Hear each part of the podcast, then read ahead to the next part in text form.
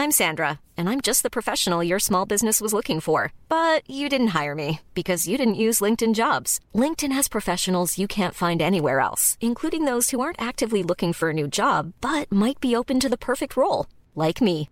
In a given month, over 70% of LinkedIn users don't visit other leading job sites. So if you're not looking on LinkedIn, you'll miss out on great candidates like Sandra. Start hiring professionals like a professional. Post your free job on linkedin.com slash spoken today.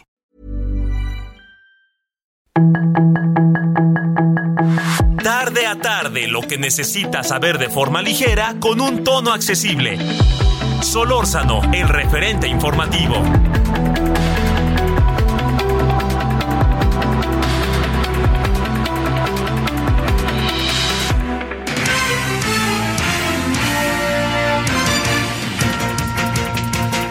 Buenas tardes, aquí andamos como todos los días a las 17 con 1 en la hora del centro, 98.5 de FM en la Ciudad de México. Gracias, muchas gracias que está con nosotros. Saludos particularmente a La Laguna, 104.3. El domingo tienen un, debate, el primer debate entre los candidatos, candidatos, porque todos son hombres, a gobernador, entre eh, el señor Jiménez, el señor Guadiana, el señor Mejía y el señor Lenin Pérez, que es el, el, candidato, son cuatro candidatos ahí. En el caso del Estado de México son dos candidatas mujeres, ¿no? Que eso es, ahí anda, para ver, habrá que pensar por qué no hay candidatas mujeres en, en, en Coahuila, eh, habrá, que, habrá que revisar, ¿no? Es decir, porque hay una clase política de mujeres emergente allí en Coahuila, ¿eh? me consta. Pero vamos a ver, bueno, vamos a ver, yo le contaremos qué pasa en los debates y qué pasa en muchas otras cosas. Bueno, gracias que nos acompaña, eh, deseando que haya tenido hasta ahora un buen día, ha sido caluroso en general el día de hoy. Estamos eh, aquí en la zona, pues sur, casi sí sur, aquí en la Benito Juárez, en la alcaldía Benito Juárez, y le agradecemos profundamente que en verdad que nos acompañe.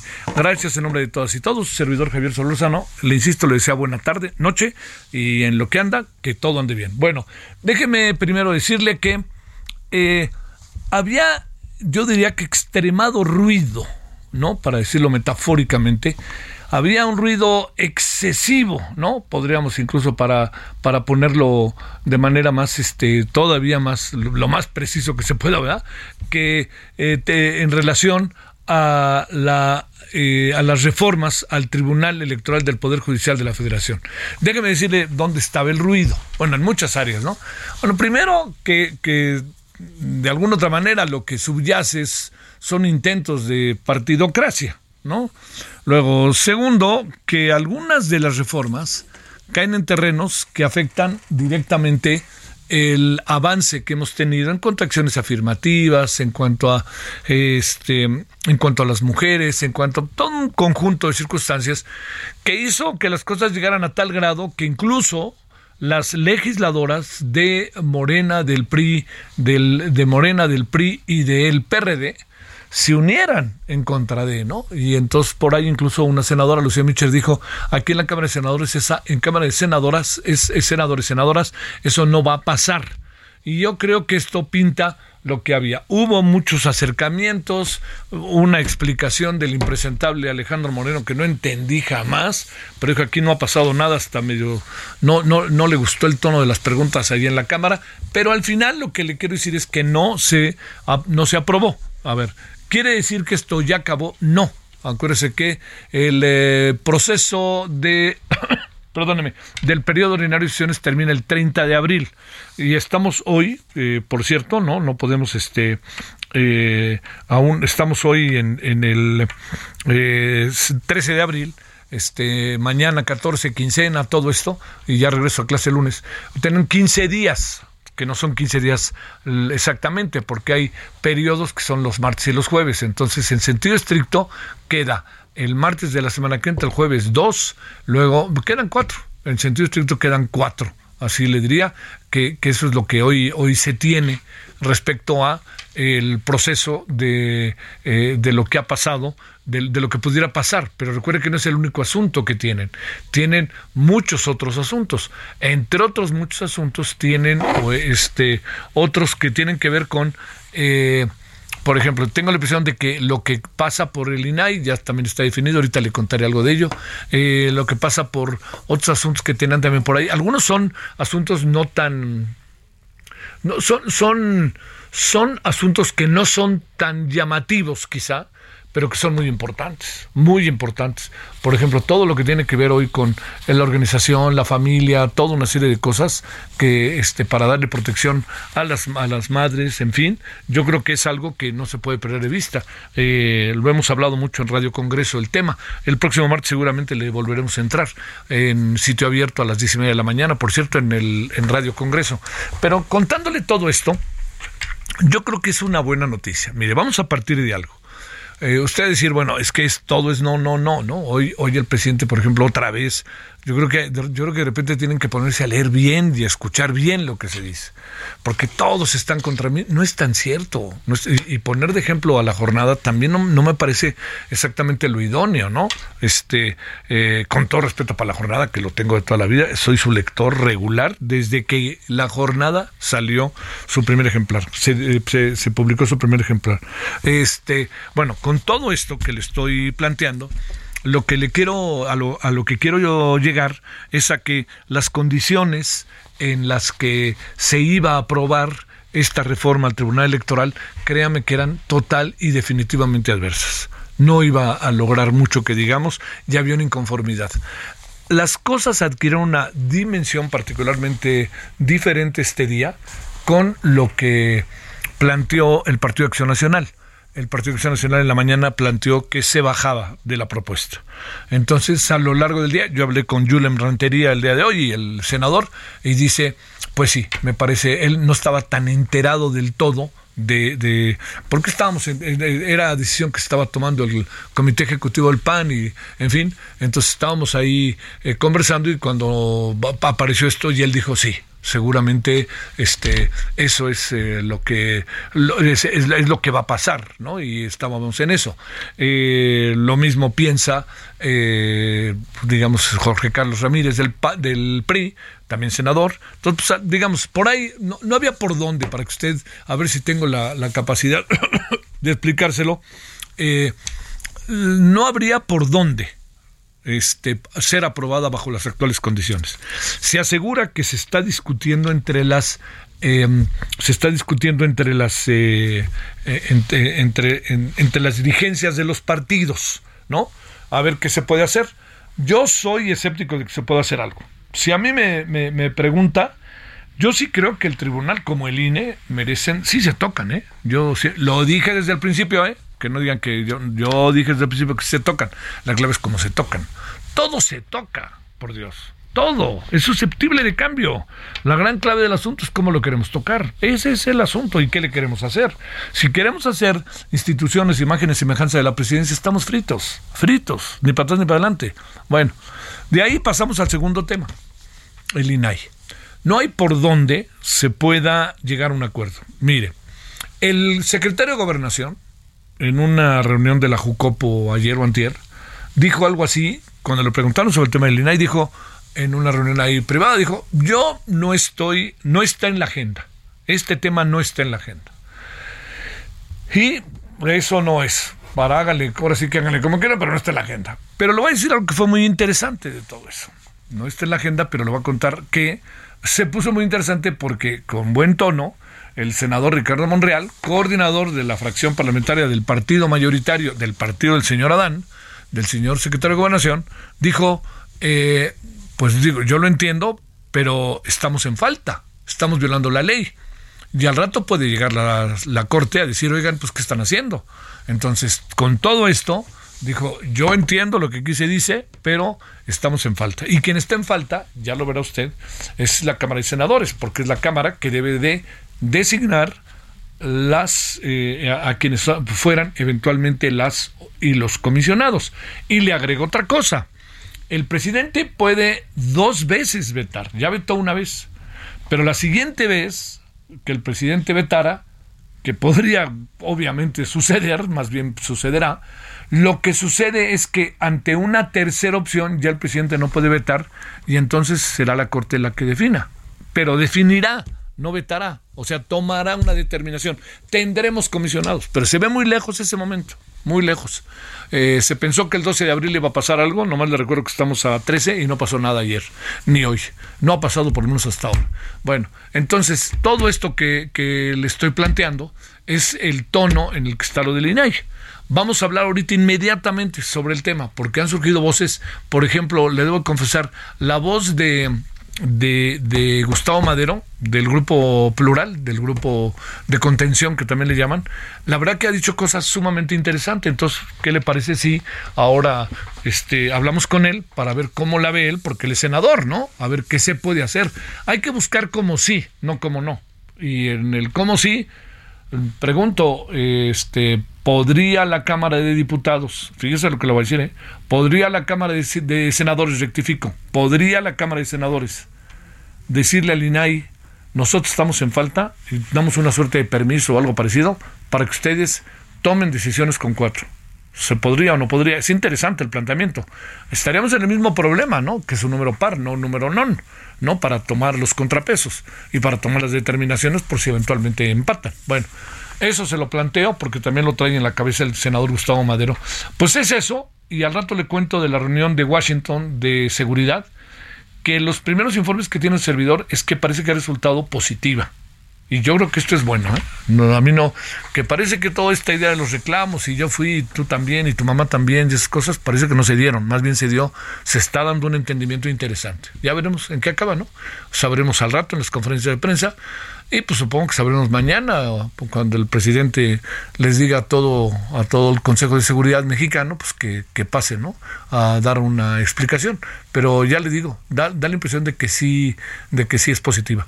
México, Estados Unidos y Canadá estuvieron por allá, ¿no? Entonces, llegaron a acuerdos con el tema del fentanilo, muy interesante, una posición muy interesante de secretario de Relaciones Exteriores, ojo, y de el eh, embajador de México en Estados Unidos.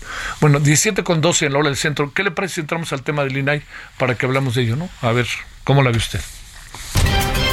Solórzano, el referente informativo.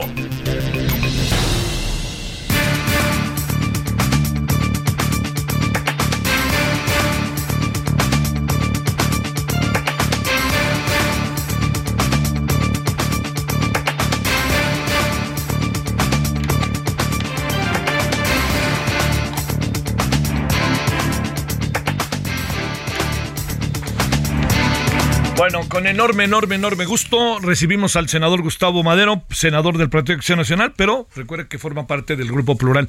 ¿Cómo estás, Gustavo, senador? ¿Cómo te ha ido? Pues saludarte, mi querido Javier. Aquí andamos dando tumbos y tambos, que no es mucho lo que se puede hacer en el Senado en estas alturas. ¿En qué andas ahorita? ¿En qué tema andas ahorita? ¿Se puede saber? Pues mira, ahorita estamos muy... Este, se, se reventó la sesión. Ajá.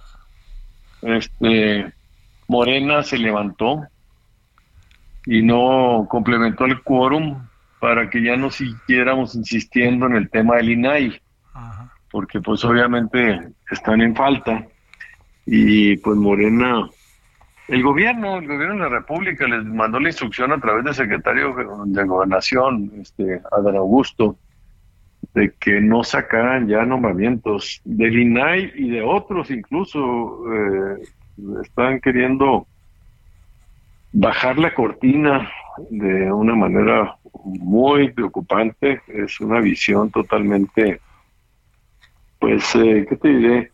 Como de, de destrucción institucional. O sea, lo que le están diciendo es, eh, a mí no me importa los 140 nombramientos que están pendientes. Este, vamos a dejar las cosas como están y, que colapsen las, las instituciones, ¿verdad? Que algunas se quedarán sin quórum, como el caso del INAI, este, otras sin renovación de, de cuadros, algunos están siendo eh, operados por encargados de despacho, una, una, una incongruencia, un, despropósito inexplicable, querido amigo. Oye, eh, más allá de que, más allá de que hablemos lo que piensas que se puede hacer con el INAI, este nos acabamos nos acabamos de enterar que van a liquidar bueno, el fondo agropecuario que ya ves que desde hoy se sabía, pero ¿sabes a quién sumaron también hoy según el señor Monreal? A Notimex. ¿Qué piensas de eso? Ah, caramba, no, no, si te digo se vienen con la espada desenvainada.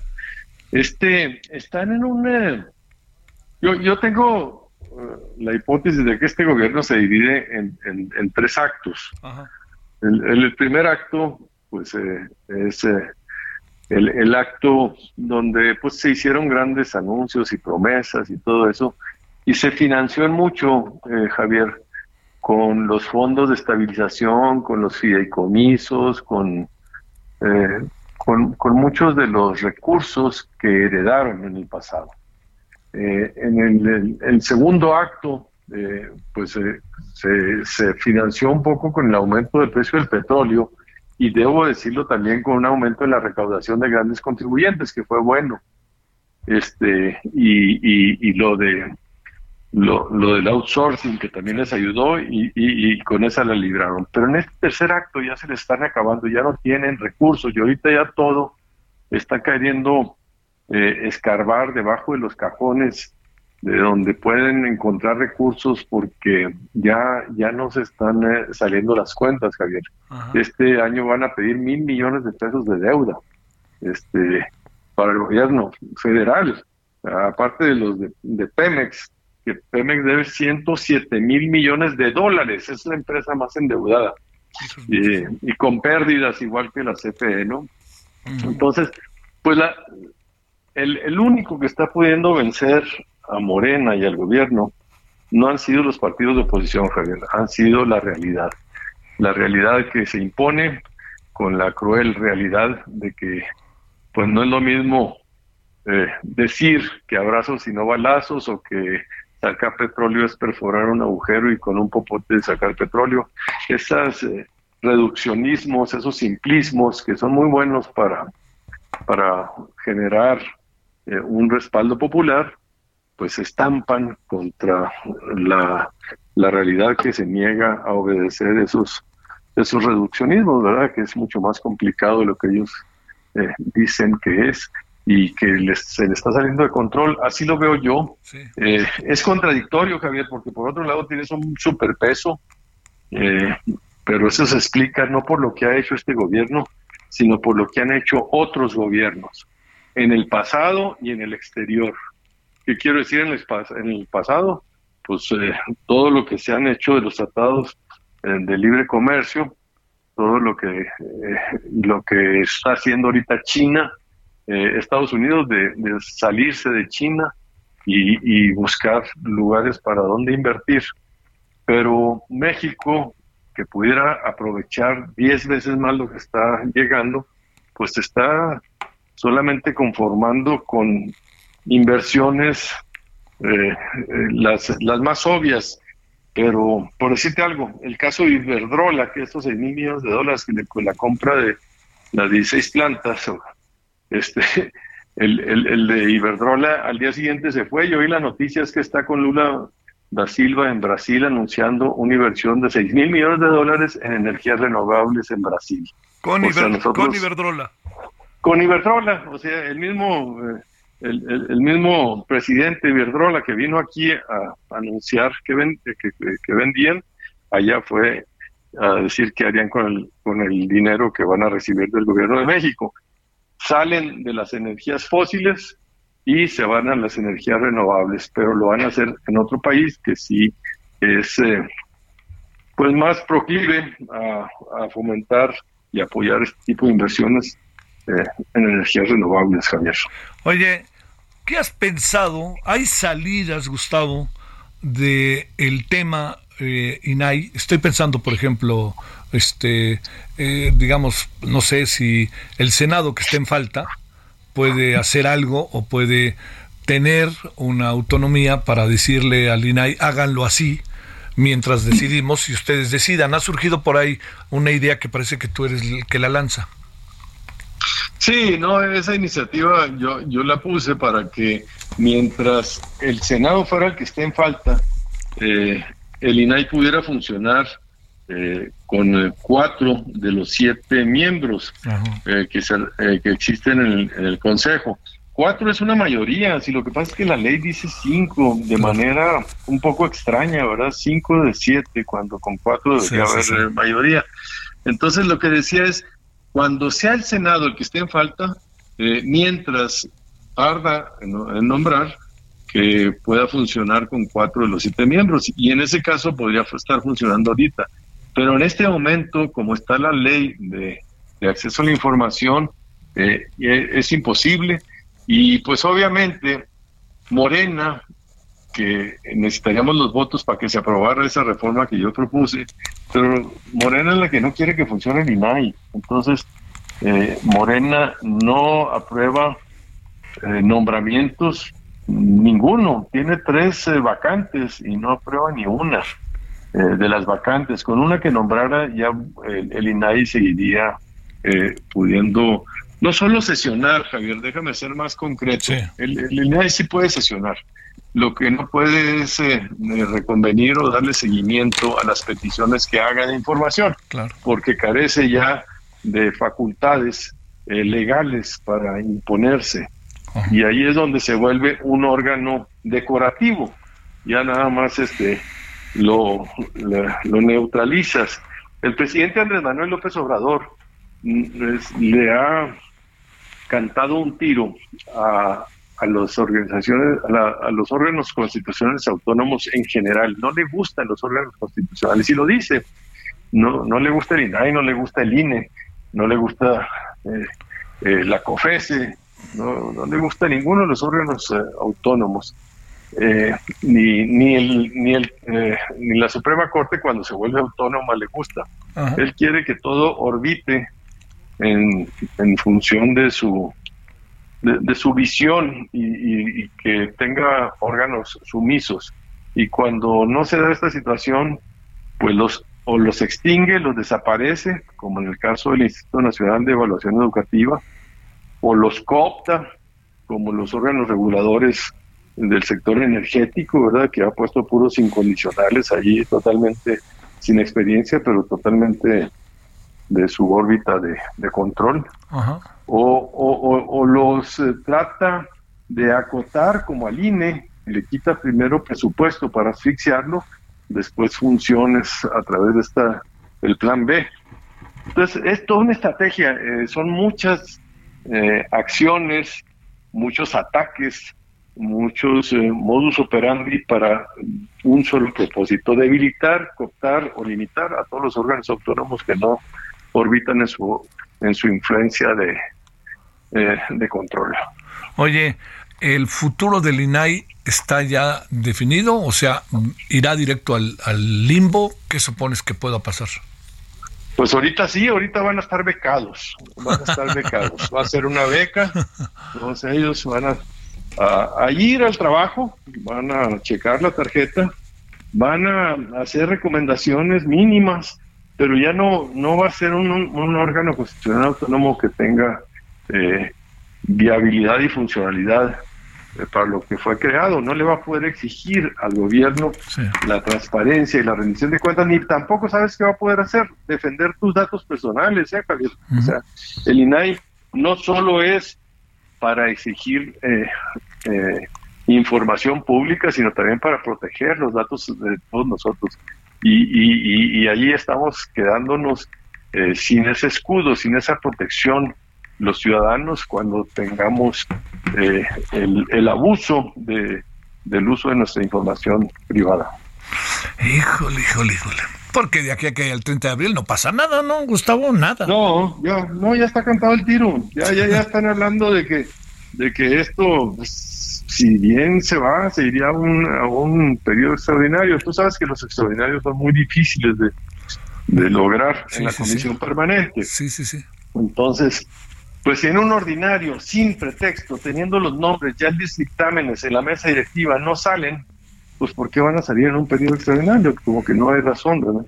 Bueno, pues este Gustavo que regreses a tu reunión que ha sido auténticamente este saboteada este y, sí, sí, sí. y yo te agradezco mucho como siempre que has estado aquí con nosotros Te mando un abrazo, Javier. Muchas Hasta luego. Gracias. platicar contigo. No, hombre, gracias, como siempre, Gustavo. Gustavo Madero, senador del Grupo Plural. Mire, eh, a ver, por si inicia sintonía, se iba a llevar efecto la reunión para ver si hay un último acuerdo para poder nombrar a los eh, comisionados que faltan, a uno al menos. Hay una propuesta de que sean cuatro, pero Morena no quiere nada. Dicho de otra manera, se saboteó la reunión, no llegaron los legisladores de Morena y no hubo reunión. Pausa. El referente informativo regresa luego de una pausa.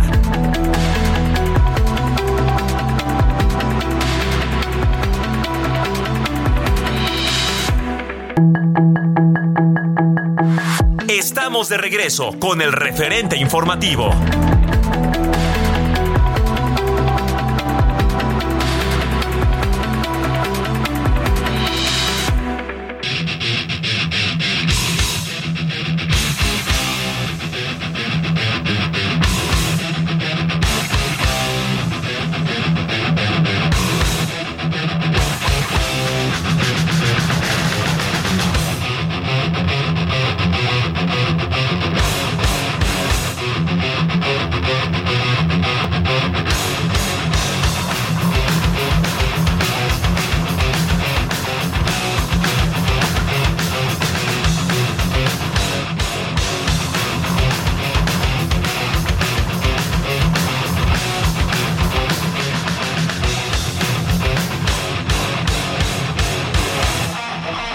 Aquí estamos de vuelta con Metallica Masters of Puppets. Es, eh, anunciaron un nuevo material discográfico llamado 72 temporadas, Seasons, eh, que incluirá 12 nuevas canciones. Suena interesante, ¿no? Aquí el maestro de los puppets, o de los monitos, o no sé cómo se traduzca. Pero bueno, aquí andamos y escuchemos un rato a Metallica, que Metallica es Metallica. Digan lo que digan.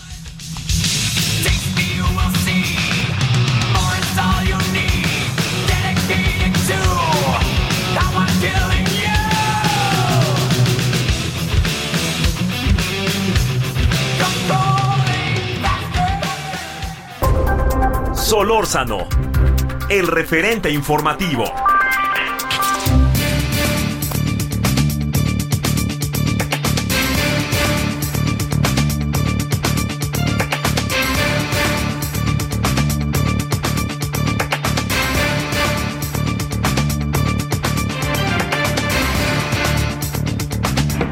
Estamos de vuelta. Gracias que nos acompaña. Con enorme gusto saludamos a Jorge Israel Hernández, periodista, maestro de Derechos Humanos por el CIDE, especialista en libertad de expresión.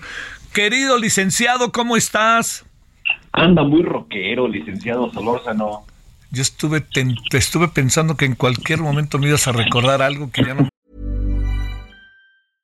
I'm Sandra, and I'm just the professional your small business was looking for. But you didn't hire me because you didn't use LinkedIn jobs. LinkedIn has professionals you can't find anywhere else, including those who aren't actively looking for a new job but might be open to the perfect role, like me.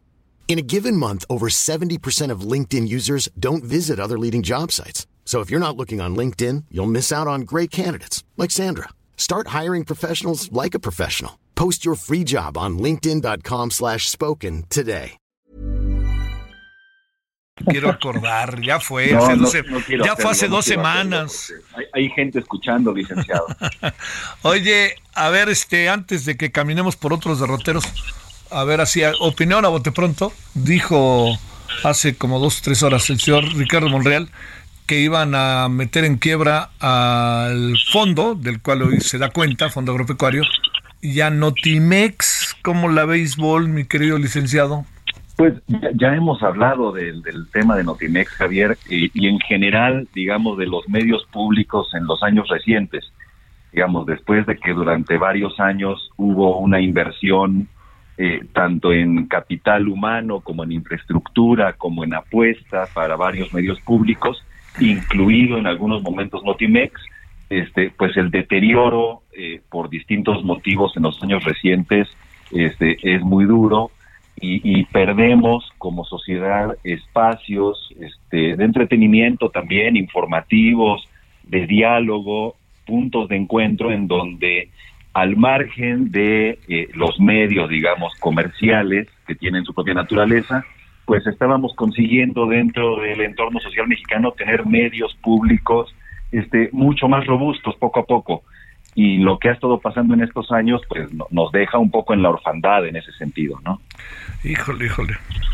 Además, este, me da la impresión de que piensan desde los medios públicos que están haciendo muy bien las cosas o, tendrán otros datos o algo parecido. Y no lo digo sarcásticamente. ¿eh?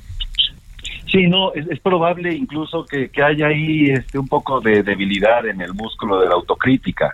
Este, o, o digamos, como en gran parte también, o en alguna parte de la Administración Pública Federal, habrá quien piense que se están haciendo muy bien las cosas y vasos medios, vasos vasos llenos, vasos medios vacíos. Algunas cosas sí, algunas cosas no, y para las que no, pues habría que ser autocríticos y de repente dar, este, hacer cambios de ruta. Y creo que en términos de medios públicos puede estar pasando esto. No dudo que haya algunas cosas que se, que se estén haciendo en medios públicos que sean muy rescatables. Lo que planteo es que comparativamente a cómo se venía trabajando en medios públicos, en administraciones anteriores o en años anteriores para no eh, limitar el análisis a un tema de administraciones, este, me parece que si hay un deterioro o hay una, una ausencia de espacios con una apuesta de talento y propositivos. Sí, sí. A ver, ¿cómo ves esto que pasó ayer en la mañana? El fallo histórico de la Comisión Internacional de Derechos Humanos que ordena eliminar presión preventiva oficiosa a México en función particularmente de dos muy lamentables casos de 17 años de prisión preventiva a dos personas. ¿Cómo lo ves? Pues mira, Javier, la verdad, ahí ya hemos platicado de estos asuntos en donde la Corte Interamericana de Derechos Humanos eh, le lee la cartilla al Estado mexicano. Eh, retomando un poco el comentario en el tema anterior, no es un tema en contra de esta administración, que de repente las administraciones encabezadas por presidentes A, B o C tienen la piel muy delgada y piensan que es un asunto personal en contra de su gestión. Este, de entrada, vamos, esto, esto es una sentencia sobre hechos ocurridos del 2007 para acá. Entonces, obedece a dinámicas de otra administración, pero no obedece a dinámicas que la administración pública haya erradicado de su proceder cotidiano. Entonces, la Corte Interamericana le dice al Estado mexicano en particular sobre estos dos asuntos. Dice, tienen que eliminar ya de su marco normativo el, el arraigo oficioso, el arraigo preventivo oficioso. No quiere decir que las autoridades no puedan aplicar un arraigo preventivo justificado. Lo que se viene haciendo eh, es que, que, el arraigo se da por oficio, se da inmediato, sin presentar mayores pruebas a jueces y juezas, y se otorga de manera automática. Lo que dice la Corte Interamericana es no puedes hacer eso porque eso es violatorio de la Convención Americana de Derechos Humanos, de la cual tú, México, en acto soberano, nadie te forzó, nadie te obligó, eres parte. Entonces, tienes que retirar de tu marco normativo todo lo que tiene que ver o permite el arraigo eh, preventivo oficioso. Sí se puede seguir haciendo si está justificado, si la autoridad que eh, procura justicia, esto es las fiscalías estatales y la federal, presentan pruebas suficientes ante el juez para que la persona inculpada, la, la persona presunta responsable, no evada la justicia. Por ejemplo, ante una situación inminente de posible fuga, por ejemplo, esa es una de las determinaciones de la Corte Interamericana. Y por el otro, tiene México que revisar de manera sustantiva también cómo se aplica el arraigo. Ese no se pide que se elimine del marco normativo mexicano, pero que sí que sí se revise cómo se está implementando y que se revisen los casos en donde actualmente hay gente arraigada también. Híjole. Oye, a ver, el, el, eh, ¿te da la impresión de que eh, digamos, este, esto es como un llamado a misa y quien quiera o qué nos obliga o qué tenemos que hacer como parte de la comunidad internacional. Y con un asunto tan, en el fondo también, diría mediático y si me permites también como tan escandaloso, ¿no? Es, es brutal, digamos, todos los casos que llegan a la Corte Interamericana, no únicamente en el caso de México, en, todos los de la región, este, son asuntos sumamente delicados y penosamente que acumulan años el mismo tiempo y proceso que lleva la Corte Interamericana en, desasolvar, perdón por el término, sus procesos, eh, llevan muchos años. Este, y todos son asuntos muy delicados. La Corte también, en este caso, la Comisión Interamericana, cuida mucho qué asuntos lleva a la Corte, porque también se trata de que sean asuntos que son representativos de una dinámica, ya sea local o regional, para que estas sentencias sirvan a su vez no únicamente para que el país, el Estado sancionado corrija, sino para que otros estados que están procediendo de la misma manera también puedan corregir sus situaciones en vista de que la Corte ya tomó una decisión sobre un tema en específico. Este, el tema de llamado a misa pareciera que sí, pero no. Hay digamos, la obligación que tiene México de cumplir con la sentencia de la Corte Interamericana tiene que ver con su participación, su ratificación de la Convención Americana de Derechos Humanos y México desde el 97 la autorización para que la Corte conozca de asuntos relacionados con el Estado mexicano. Este, yo no recuerdo, de repente se tarda el Estado mexicano en cumplir pero hasta donde recuerdo las sentencias que se han dictado se han cumplido. No, no veo cómo eh, vaya a haber un rechazo, por más que ya haya habido un pronunciamiento de, en este caso, secretario de Gobernación, me parece que fue ayer, diciendo que iban a revisar la sentencia. Muy bien, la pueden revisar, pero no pueden ir a otra instancia a, decir que no la van a cumplir o no le pueden decir a la Corte Interamericana, oye, está muy padre tu sentencia, pero no voy a hacer nada. este, podrán revisarla todo lo que quieran, de arriba abajo, ver qué tipografía tiene y ver qué salto de página tiene, pero sí o sí tendrá que cumplir con lo que la sentencia mandata. No son recomendaciones como en el caso de otros órganos del sistema interamericano. Esto es una sentencia judicial dictada por un tribunal que tiene jurisdicción sobre el Estado mexicano en estos asuntos. Híjole, híjole, híjole. Exactamente para que podamos ponerlo en perspectiva, Jorge Israel, licenciado, ¿qué es exactamente la prisión preventiva oficiosa? Pues mira, en, en términos coloquiales, este, a estos señores, a las dos personas que forman parte de esta sentencia, de este caso que determinó la Corte Interamericana en contra de México, los detuvieron en la calle, este, sin explicarles por qué los detenían, o no en flagrancia, o sin una justificación específica, y sin pasar por un juez, sin de leerles derecho, derechos y sin explicarles por qué eran acusados, los remitieron directamente a prisión. Y en prisión se enteraron por qué estaban detenidos y en prisión comenzó su proceso judicial por haber participado presuntamente del asesinato de una exregidora en el Estado de México. Todo esto eh, implementado por la policía, por, por la Procuraduría General de Justicia del Estado de México. Entonces, en términos macro, la visión preventiva oficiosa es que la autoridad se detenga y se remita inmediatamente a prisión sin mediar pruebas ante el juez. Lo que dice la Corte Interamericana es, no lo puedes hacer así, para que a una persona la metas a prisión y tenga que estar en prisión durante su proceso judicial, debes de presentarle antes al juez pruebas para que el juez permita que así suceda. Prisión preventiva justificada. ¿Qué es lo que no quiere el presidente, no? Que es lo que no quieren. Ahora hay un cálculo ya de organizaciones de la sociedad civil que trabajan sobre este tema y que ven la incompatibilidad de la prisión preventiva oficiosa con los compromisos mexicanos con los derechos humanos. Si esto procediera, que va a proceder, alrededor de 90 mil presos que están hoy en las cárceles sin justificación por prisión preventiva oficiosa podrían solicitar que su proceso se lleve en libertad. Claro. Y eso es lo que también, este, digamos, eh, eh, mátalas y después viriguas, ¿no? Aquella vieja, mételos a la cárcel y después ya vemos de qué se trata. Pero, ¿cuántos casos habrá ya dentro, Jorge Israel Hernández?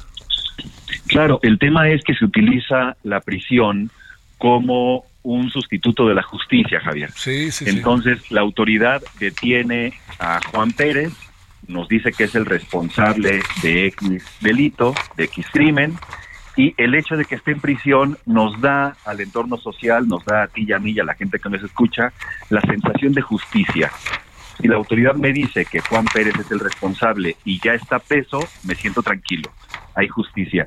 Y no es así, porque esas personas se la pasan uno, dos, quince años en prisión sin una sentencia y puede ser que al final de la historia suceda aquello de usted disculpen, nos equivocamos. Y entonces salgan libre y los delitos, los crímenes quedan en impunidad. Eh, México tiene unos índices de impunidad en términos generales, no voy eh, delito por delito ni crimen por crimen, entre el 93 y el 98%.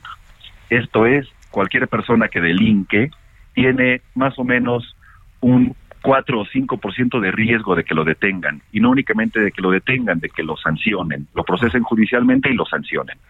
Esto es lo que se trata de evitar al momento de decirle a la autoridad que procura justicia, investiga, documenta el proceso y sustenta la acusación ante el juez a la acusación de presuntos responsables. No puedes detener a presuntos responsables y encarcelarlos si no tienes un sustento después de haber investigado. Te mando un gran saludo, Jorge Israel Hernández, periodista, maestro de Derechos Humanos por el CIDE, especialista en libertad de expresión. Gracias, Jorge Israel, licenciado. Abrazo inmenso, Javier, que estés muy bien. Cuídate mucho, hasta luego, gracias. 17.45 en la hora del centro. Solórzano, el referente informativo.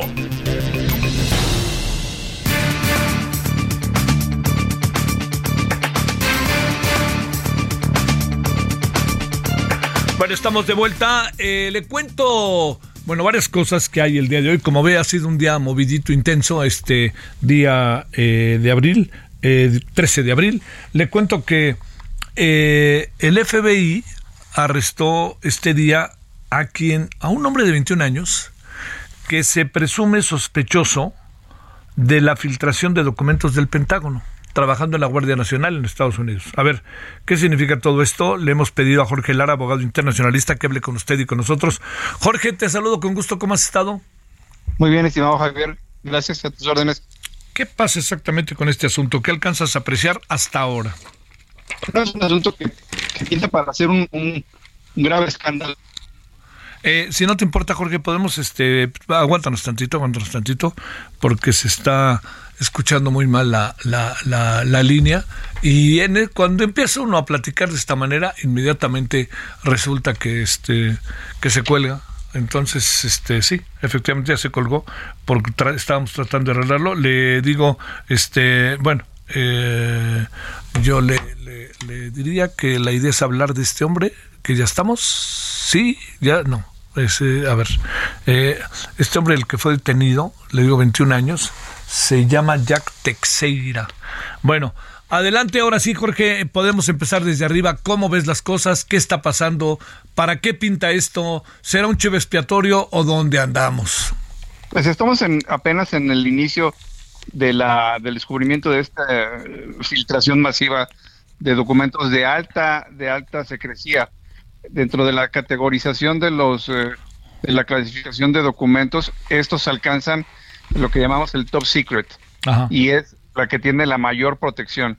Pero pues al parecer eh, tiene que ver con acceso cándido a, incluso a información que estaba en, en bolsas de desecho.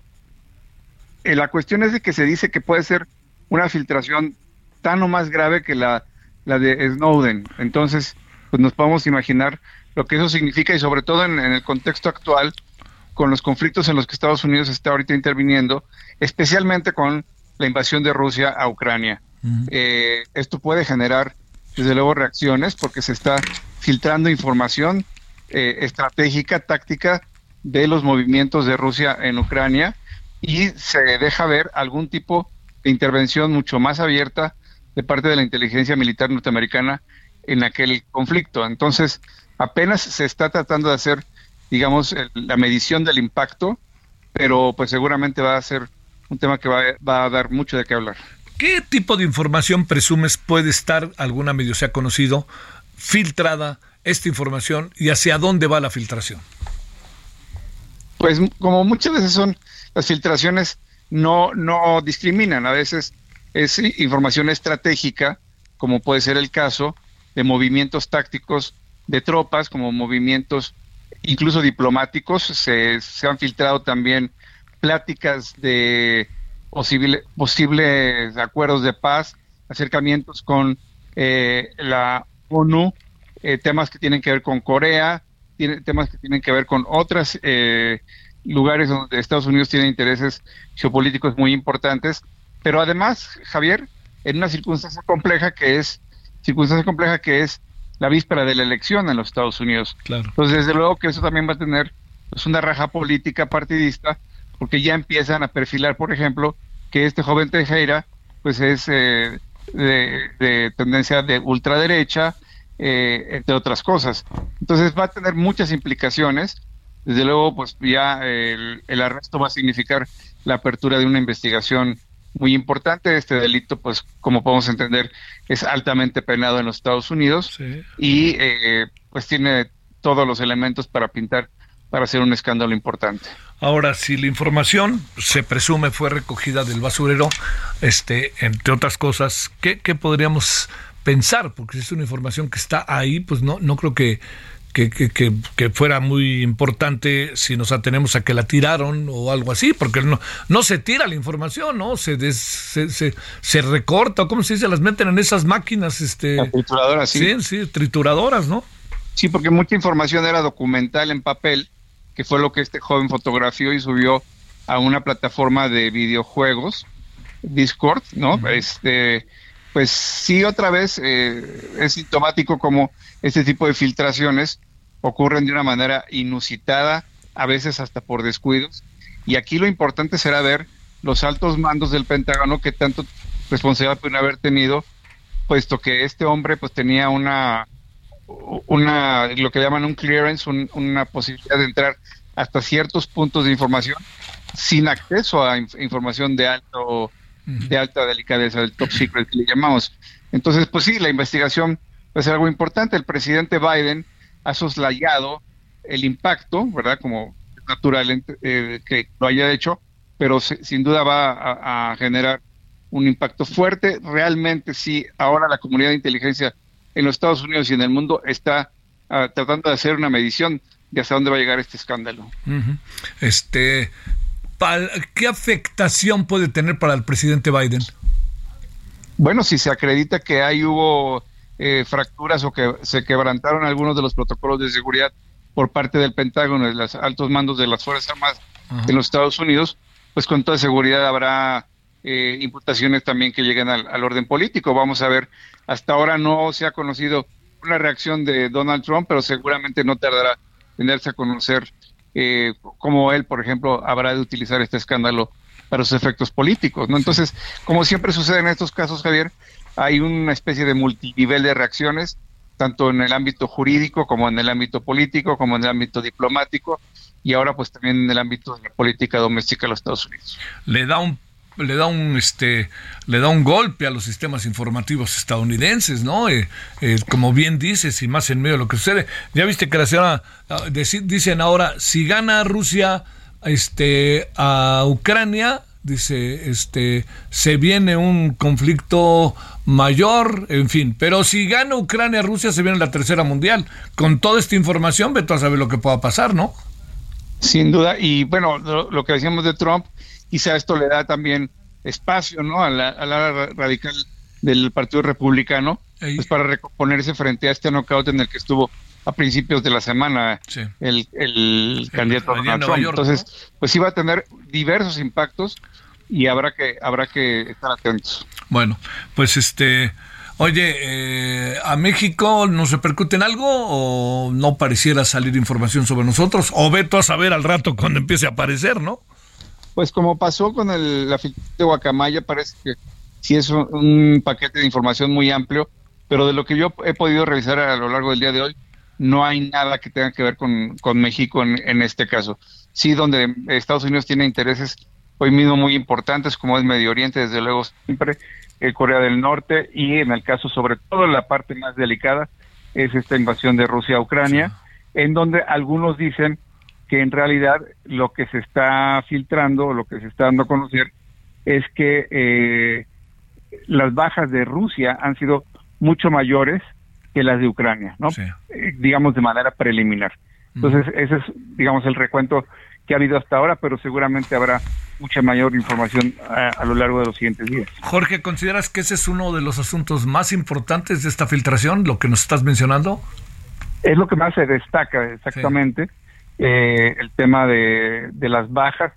Eh, y por supuesto, pues también hay mapas tácticos, ya te imaginarás lo importante que pueden ser los, los mapas tácticos de los movimientos de las tropas, de los emplazamientos, los esfuerzos diplomáticos. Es un verdadero lío el que se está armando con esta filtración aparentemente cándida, ¿no? Habrá que ver si fue algo así o fue algo más deliberado. Claro. Te mando un gran saludo, Jorge Lara, abogado internacionalista. Muy buenas tardes y gracias. Abrazo, Javier. Gracias. Bueno, estamos en la parte final de la emisión de este día. Eh, hay diferentes asuntos que nos van a detener hoy. Hoy tenemos este, la presencia de Alejandro Ope en la noche, que es muy, muy importante por todo lo que ha venido pasando con los temas de seguridad. El famoso tema, digo famoso, el muy citado tema de Guardia Civil, ¿se integra a la Sedena o no? Eh, tentativamente se utilizó la, eh, esa, esa palabra.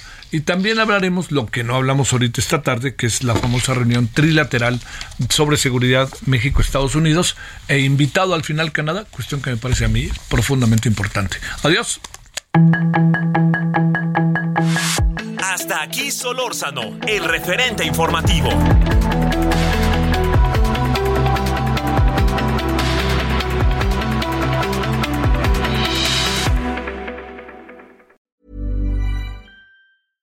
Step onto the legendary clay courts of Roland Garros, where the world's best players battle it out for a chance to win the French Open title. Tennis Channel Plus is your place to watch. Stream every court from your phone or smart TV, live in HD. Don't miss a moment with daily live coverage and match replays on demand, beginning Monday, May 20th. Be there for all the unforgettable moments. Stream now with Tennis Channel Plus.